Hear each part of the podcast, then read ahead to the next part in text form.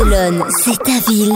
Equinox, c'est ta radio. Feu rouge au sol pour les piétons distraits, hein, car on sait qu'en Espagne et partout dans le monde, les accidents de la route sont fréquents.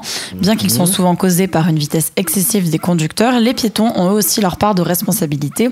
Et on ne va pas se mentir, notre regard est souvent rivé sur l'écran de notre téléphone portable et même au feu rouge, on a souvent du mal à lever la tête. Aux États-Unis, une étude de l'université de Washington révèle qu'un piéton sur trois est distrait par un smartphone à l'approche d'endroits dangereux pour traverser la rue. Donc, ce qui est énorme. C'est énorme, ouais. Une ville proche de Barcelone, Sant Cugat, a donc sauté le pas et a investi dans des feux rouges au sol pour la sécurité des riverains. Donc par exemple sur la place de Lucerne, on peut désormais voir une bande de lumière rouge LED sur chaque côté d'un passage piéton. Donc Quand tu dis LED, c'est LED, hein, c'est la forme des lumières, ça veut pas dire qu'elle est super moche. oui voilà. Je traduis. Pardon, oui. Et lorsque le feu rouge en fait passe au vert pour les voitures, eh bien les LED clignotent puis Voilà. passent au rouge.